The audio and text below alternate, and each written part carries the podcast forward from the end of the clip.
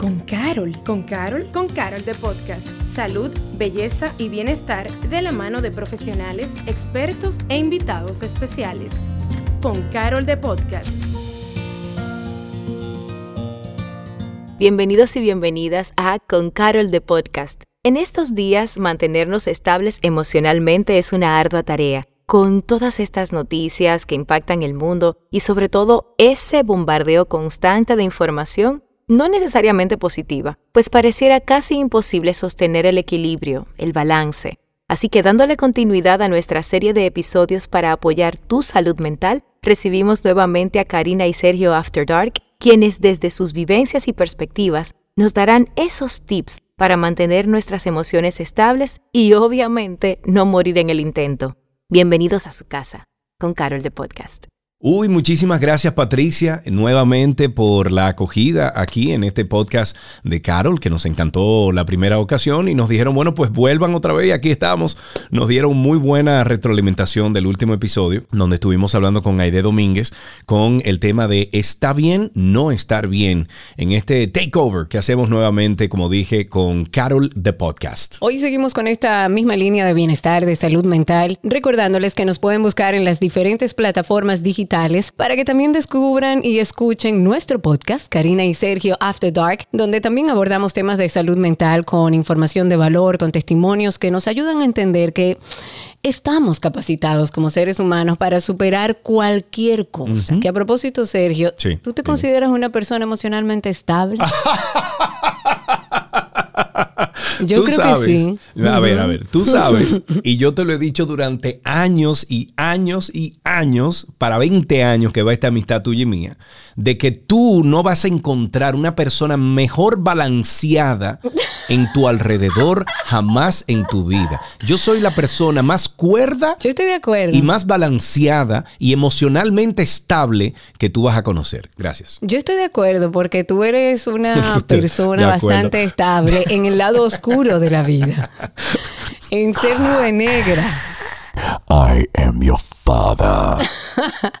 bueno, la idea es que nosotros abordemos estos temas para que entendamos que es perfectamente normal no estar bien, que es perfectamente normal acudir a un psicólogo, acudir a personas que nos den herramientas para nosotros superar cualquier situación y poder llegar a un momento donde podamos decir que somos emocionalmente estables, que eso no significa que usted no va a tener un día malo, eso significa que usted va a saber gerenciar esa situación. Eh, eso, a eso iba a llegar. Tú sabes que anoche estaba hablando con Gaby, Gaby y yo estamos eh, pasando un procesito ahí, eh, bueno, de, tú sabes, de, quedar embarazados, etcétera. Y entonces, eh, nada, piedra tras piedras hemos estado como esquivando en el camino y anoche se nos presentó una más y Gaby estaba llorando muchísimo anoche en, en mi hombro y yo le decía, mi amor, mira, escúchame, tú puedes llorar todo lo que tú quieras hoy y mañana, pero pasado mañana ya tú le dices, te cuerpo y esta mente que salga de esto vamos arriba, ¿cuál es lo próximo que tenemos que hacer? Tú lo has dicho de una forma muy llana y yo estoy completamente de acuerdo. Uno tiene que darse el permiso para eh, atravesar situaciones que son tristes, que son retadoras, que se presentan. A cada uno de nosotros se nos ha presentado una situación que tenemos que gestionar. Lo importante es saber determinar, saber encontrar ese, ese momento y además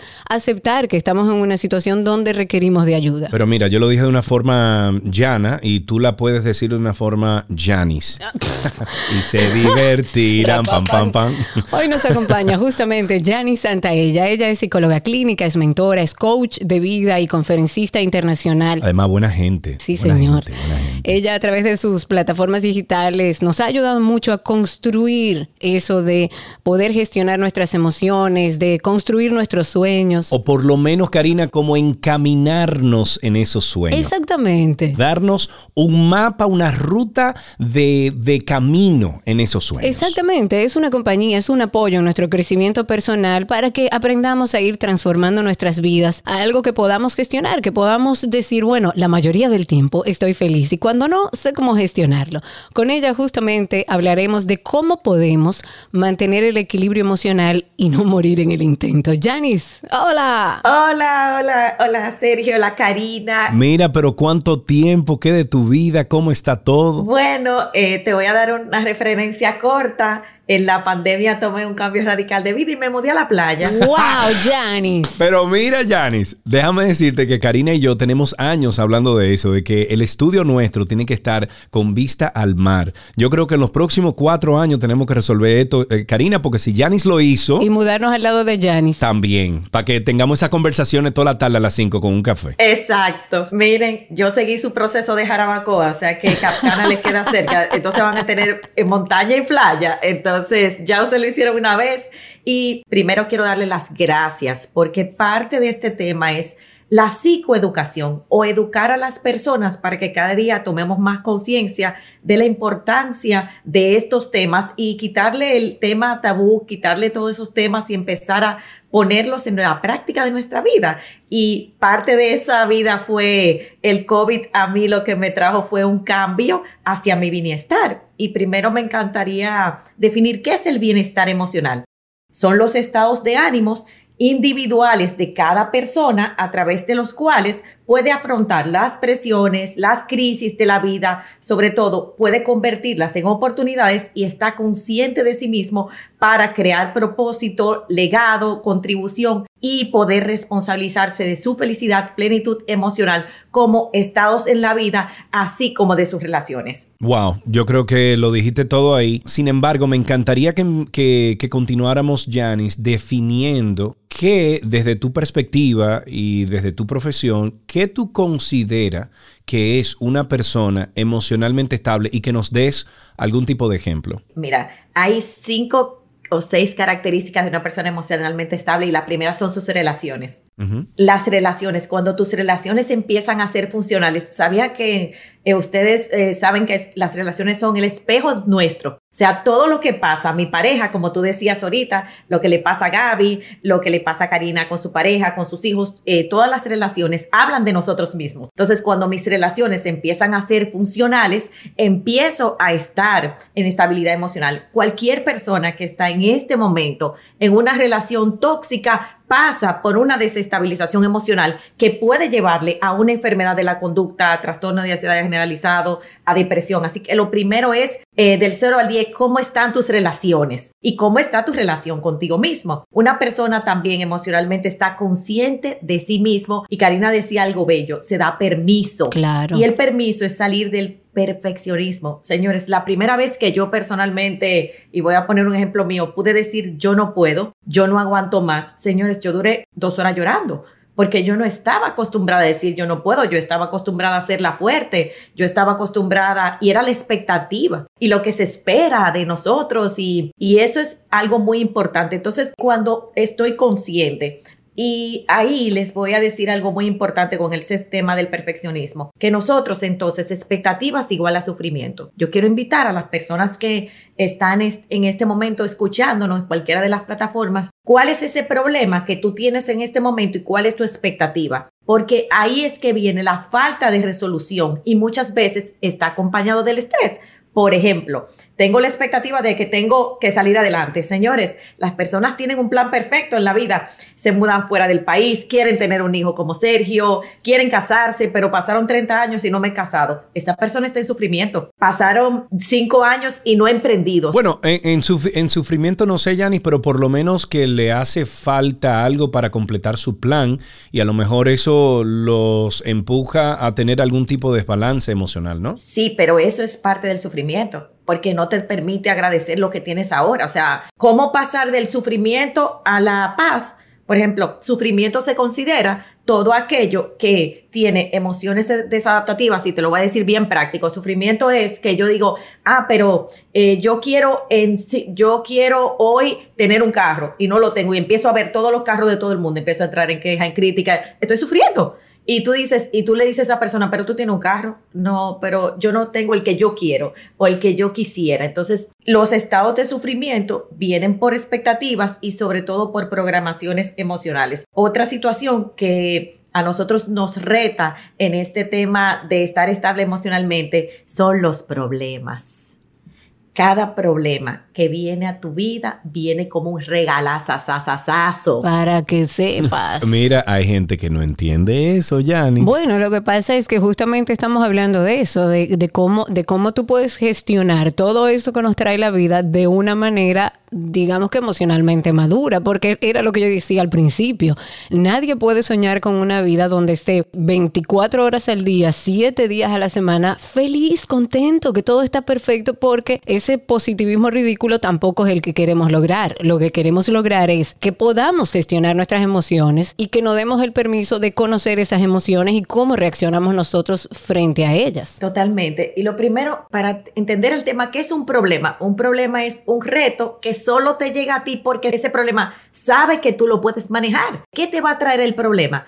Todas las capacidades que tú necesitas desarrollar, habilidades para poder enfrentarlo. Muchas veces esos problemas, la mejor capacidad de decir, yo necesito ayuda. Yo creo que así como todo el mundo tiene su contable de cabecera, su abogado de cabecera, un militar, una... Señores, necesitamos nuestros terapeutas, nuestros coaches, nuestros guías de cabecera. Entonces, ese problema te está invitando a ti a un cambio. Así mismo, y Karina lo ha dicho mucho en el programa de radio nuestro, así mismo como uno tiene un dentista para resolver los problemas de diente o de bucal. Dios mío, el dedo, la uña. Así eh, mismo uno tiene que tener a alguien en speed dial ahí que diga, hey, esta mente mía va a miñón, ¿qué es lo que está pasando? Y siendo un tema tan delicado y aún, y como decías, Yanni, un tema un poco tabú, hemos ido avanzando un poco en ese sentido, pero seguimos creyendo que el que busca ayuda está loco y no es así. ¿Qué tú recomendarías, Yanis, hacer ante una persona emocionalmente inestable? O sea, si yo, para hablar de alguien quizás externo, no necesariamente de nosotros,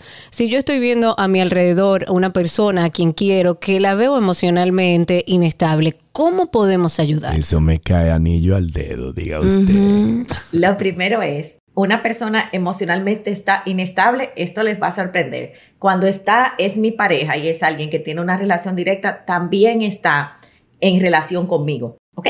Entonces, alguien que está emocionalmente inestable, lo primero es apoyar a buscar ayuda y buscar ayuda yo. Porque cuando mi pareja está en esa inestabilidad emocional, por ejemplo, en un fracaso, señores, algo que afecta a las parejas, las finanzas. Las parejas necesitan hablar de finanzas de sexualidad abiertamente. Las parejas necesitan hablar de hijos. Las parejas, entonces, cuando alguien está, vamos a decir que una estabilidad emocional momentánea de un fracaso, por ejemplo, profesional, ¿cómo me afecta a mí y cómo te afecta a ti? Entonces, necesito lo primero es buscar ayuda. Y ahí yo sí creo en la intervención del profesional porque inclusive ahora salió un estudio que más entre el 25 y el 35% de las personas que han pasado por depresión, eh, según la OMS, están siendo bien atendidas, o sea, puedo buscar ayuda. Ahora, ¿qué es más importante que eso? El afrontamiento, porque muchas veces tú te sientas con una persona a darle consejos. Tú vas a afrontar con lo que tú tienes, pero muchas veces empeoras la situación.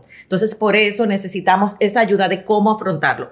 Otro tema importante cuando alguien está en ese en eso, ser empático. Y ahí nace la parte de la inteligencia emocional. Sí, pero Janice, hay una, o sea, eh, refiriéndonos a una persona que nos rodea o que está cerca de nosotros y que de repente encontramos que está emocionalmente inestable, a veces se la ponen en China uno como amigo, que uno quiere ayudar a esa gente porque, bueno, precisamente son emocionalmente inestables.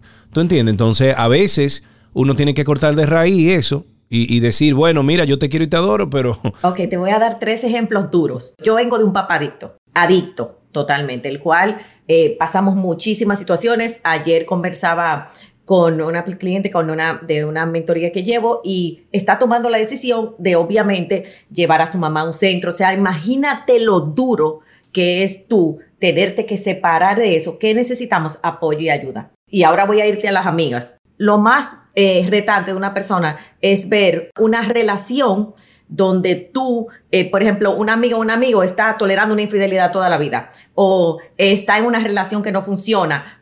¿Qué está en un, en un desbalance emocional? ¿Qué necesitas? El aprendizaje. ¿Cuál es el aprendizaje y el afrontamiento? Muchas veces esa persona te representa a ti, Sergio Carlos. Esa persona te está hablando de ti y mientras mejor lo afrontes, pero ahí viene también el tema de la empatía. Hay personas, si me está afectando, necesito tomar una decisión de ayuda para ver quién tú me representas en mi vida. Y segundo, la empatía y el apoyo hasta con límites sanos. Porque ¿qué es lo que no le puedo poner al que está al lado de mí? Porque me duele, límites sanos. Y cuando me duele es lo que necesito trabajar. Otro ejemplo, por ejemplo, todos mis amigos salen y yo no quiero salir. Eso es una persona que está inestable al lado mío.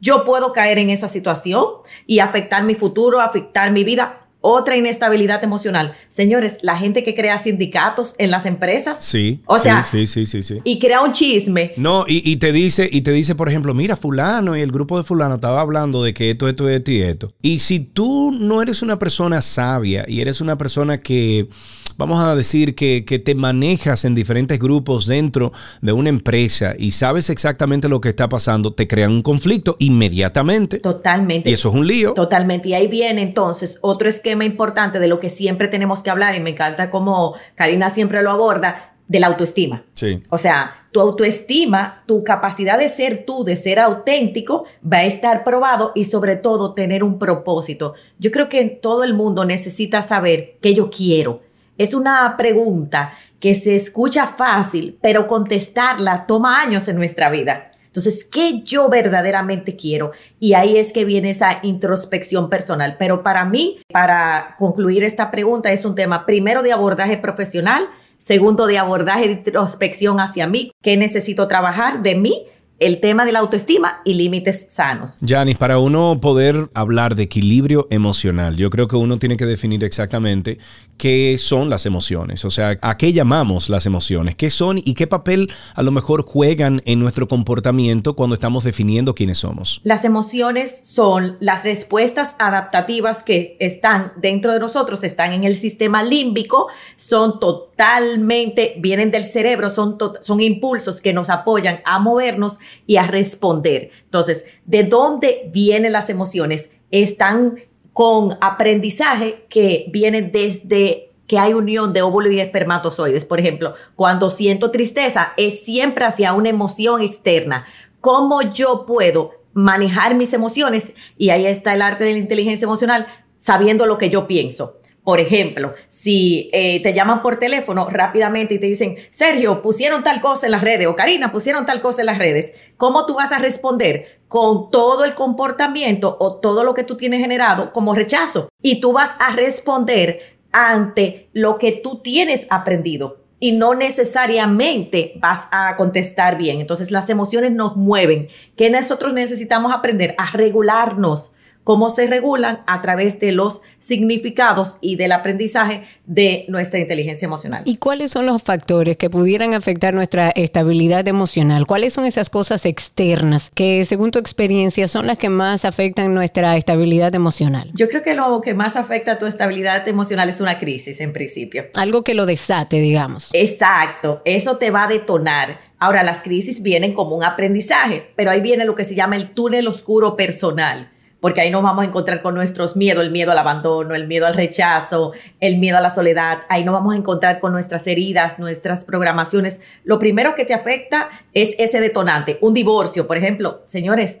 Un divorcio es uno de los retos, yo que lo pasé, más grandes del ser humano. La gente te dice divórciate, pero nadie sabe hasta que lo vive. Otro reto, crisis emocional que nos puede afectar los duelos. Señores, los duelos son cambios de vida. Cuando una persona cerca de ti. Por eso yo honro mucho los duelos y hay que ir a los especialistas de duelos, por Dios, señores, ayúdenos. O sea, hay que ir, hay que ir porque tú estás en una pérdida de alguien. Los duelos que ahí están las pérdidas físicas, pero están las pérdidas emocionales. Por ejemplo, esas personas que han perdido embarazos, esas personas que por ejemplo, eh, Sergio pasó uno de los duelos más fuertes del mundo, que es el duelo de la migración. El duelo de la migración es tú perder tu cultura, quedarte con tu corazón, pero saber que voy a pertenecer a otro lugar con un gran propósito. ¿Cuántas personas se quedan haciendo esta doble vida, este anhelo, porque no hicieron el duelo correctamente? Entonces, los duelos nos retan. Y otro gran reto que a mí eh, me encanta de esto son los cambios. Los cambios nos llevan al encuentro de del propósito. Señores, muchos pasamos por los vacíos existenciales. A veces los cambios de generación, por ejemplo, cuando tú dices, yo voy a ser emprendedor, pero el otro va a ser profesional. El cambio a los 25 años. Señores, qué cambio tan duro cuando tú tienes que escoger carrera. Yo tengo, un, bueno, Karina que tiene sus hijos más grandes, yo tengo un hijo de 17 años y yo verlo en el otro, yo, wow, los cambios, por ejemplo, a los 40, a los 50, los cambios. Y por último, como yo les dije, las relaciones. Nosotros, la calidad de tus relaciones es la calidad de tu vida. Claro, claro. Por eso es tan importante las relaciones y sobre todo la relación que tengo conmigo. ¿Cómo yo sé que estoy ahí? ¿Cómo lo puedo hacer? Si estoy en evasión, si estoy en todo está bien, en el positivismo que tú decías ahorita, que es un mecanismo de defensa y sobre todo ¿Qué estoy manejando emocionalmente? ¿Cuál es la emoción que yo más manejo? Yo le voy a dejar un ejercicio que a mí me encanta de inteligencia emocional y es que anoten cuál es la emoción que tú más manejas día a día. Yo me di cuenta, yo pensé, señores, que yo hace años, cuando hice el máster de inteligencia emocional, yo pensé que yo era una persona enojada con la vida. Ok. A lo mejor a mí se me puede confundir con esa persona. Mm. ok. Sergio, y yo me di cuenta, sí, fue muy bonito porque nos pusieron un mes a hacerlo. A mí me encanta que la gente empiece por una semana para hacerlo corto. Y yo me di cuenta cuando empecé a poner la palabra miedo, muchas veces empecé a decirme, no, yo no siento eso. No, me di cuenta que yo lo quiero una persona temerosa, asustada y en pánico de la vida. Pero para todo el mundo yo estaba fuerte. Por esto, esto del tema del bienestar es una conexión contigo, es, una, es un silencio personal donde tú dices, ok, así yo me siento y tengo que ir más a lo profundo, eh, a donde está. Y me di cuenta que yo lo que tenía era mucho miedo. Así que muchas veces estamos, Karina, viendo una persona supuestamente estable con su trabajo y cuando tú ves de un momento a otro, ¿qué hay? Un cambio de comportamiento, un aislamiento, hay un cambio que necesitamos empezar a notar en el otro o en nosotros que no estamos bien. Perfecto, Janice. La verdad que siempre hablar contigo es edificante. Ustedes pueden seguir a Janice Santaella en arroba Janice con J Santaella. Estuvimos hablando con ella, ella es psicóloga clínica, mentora y coach de vida y conferencista internacional para tener una idea general hablando sobre inteligencia emocional, pero yo creo que ustedes, esto es como el punto de partida para que ustedes empiecen a entender que es válido ir donde un profesional de la conducta, que es válido decir y verbalizar, no estamos bien, no me siento bien, estoy triste, y tomarse y darse el permiso para atravesar esas emociones y que ustedes puedan, partiendo de esta información, buscar otras informaciones y acercarse a los psicólogos o a los profesionales que necesite. Janice, muchísimas gracias por estar con nosotros en este takeover de Carol de Podcast. Gracias y los quiero mucho. Gracias, Janice. Un abrazo para ti. Y señores, bueno, queremos agradecer este takeover que nos han permitido hacer con el Carol de Podcast por promover este espacio de reflexión y finalmente por reconocer el trabajo que venimos haciendo también en nuestro podcast Karina y Sergio After Dark. Esperamos que todo lo compartido por nuestros invitados sea algo que tú vas a poner en práctica en tu día a día, que prestarás atención. Y por supuesto ya sabes que esta es tu casa y que te esperamos en un próximo episodio. Gracias por acompañarnos a Con Carol de Podcast. Nos escuchamos en un próximo episodio.